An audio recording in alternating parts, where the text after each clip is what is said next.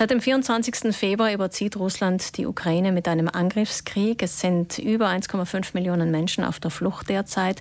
Die neuesten Ereignisse dazu hören Sie bei uns ja im Halbstundentakt in den Nachrichten im Frühstücksradio. Und was man aber schon generell sagen kann, nicht nur in Südtirol, aber auch in Südtirol wollen viele Menschen helfen, sind berührt, sind entsetzt, dass es Krieg in Europa gibt. Und es gibt auch viele Möglichkeiten zu helfen. Wir gehen heute gemeinsam mit Gunde Bauhofer von der der Verbraucherzentrale, geschäftsführender Verbraucherzentrale, der Frage nach, wie sicher Spenden geht. Guten Morgen. Guten Morgen. Vielleicht definieren Sie uns zuerst das Wort sicher, was das genau bedeutet.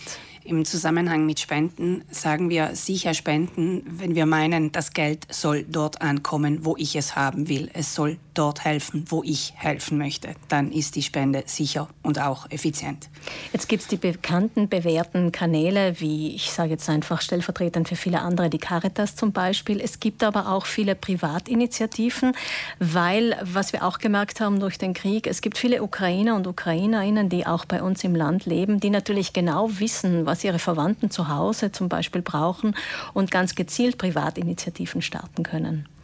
Ganz genau. Also es ist hier keine Frage von klein gegen groß. Es ist einfach eine Frage des Überprüfens, wohin geht mein Geld. Wir alle sehen in den sozialen Netzwerken vor allen Dingen Aufrufe zum Spenden. Und natürlich wollen wir spenden, wir wollen gerne helfen und wir sollen auch helfen. Allerdings, wenn wir bis jetzt seriöse Aufrufe sehen, dann dauert es erfahrungsgemäß nicht lange, bis auch unlautere Profitejäger sich in den sozialen Netzen tummeln. Daher, bevor Sie die Kreditkarte zücken oder zur Banküberweisung schreiten, prüfen Sie, an wen geht mein Geld. Wie kann man das überprüfen?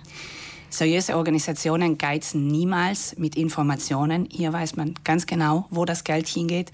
Bei privaten Organisationen natürlich muss ich selbst nachfragen, aber das sind dann meistens Menschen, die ich ohnehin kenne. Da ist der Weg zur Information auch sehr kurz. Wenn ich merke, die Information ist schwammig, es sind nur ein paar so allgemeine Fotos ohne konkreten Bezug, dann sollte Vorsicht walten. Sie überprüfen das natürlich auch in Ihrer Funktion äh, als Verbraucherzentrale. Haben Sie denn schon irgendwelche Anzeichen, dass sich da jetzt schon, sagen wir mal, unlautere darunter geschwindelt hätten?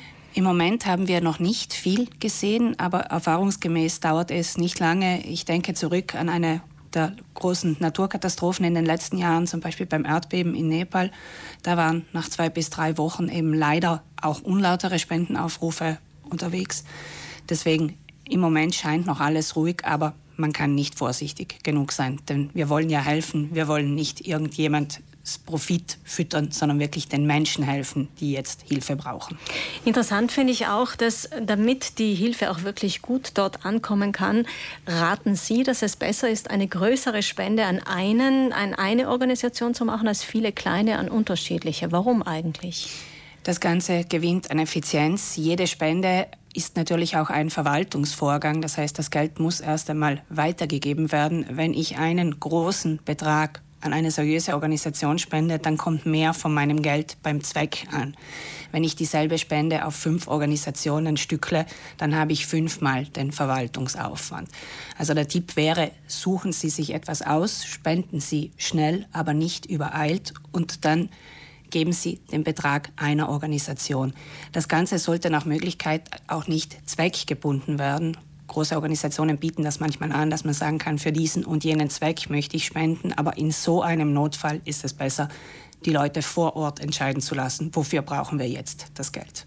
Wir sprechen hier an dieser Stelle rein über Geldspenden. Haben Sie auch einen Überblick über andere Formen von Spenden, wenn Pakete, Medikamente, was ich vorher erwähnt habe, losgeschickt werden? Es kann auch Sinn machen, Sachspenden zu geben. Hier sollte man sich vorher allerdings ganz genau informieren, was gebraucht wird und wie es gebraucht wird. Also die meisten Organisationen haben Bedarfslisten, die sie zur Verfügung stellen.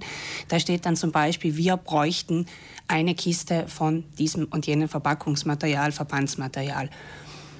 Dort wirklich konkret nachfragen, weil es macht auch nicht Sinn, wenn ich alles quer durch die Bank kaufe und das erst wieder umsortiert werden muss in aufwendiger Weise. Also schauen Sie nach den Bedarfslisten, wenn Sie Sachspenden wollen.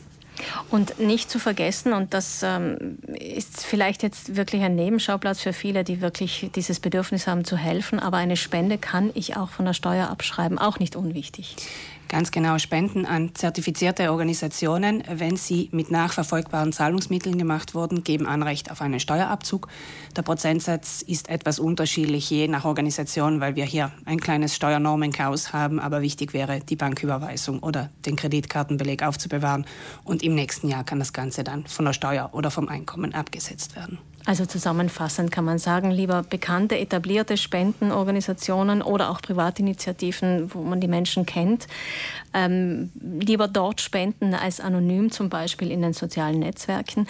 Lieber einmal eine größere Summe oder von mir aus auch öfter eine größere Summe als viele kleine wegen der Verwaltungsspesen. Und Sie können Ihre Spende auch von der Steuer abschreiben. Auch das sollten Sie nicht vergessen, wenn sie nachvollziehbar ist. Also wenn man es zum Beispiel mit einer Banküberweisung macht. Das wäre so das Wichtigste was uns heute Gunde Bauhofer, die Geschäftsführerin der Verbraucherzentrale, in Sachen Spenden mit auf den Weg geben möchte. Danke, dass Sie bei uns waren. Danke.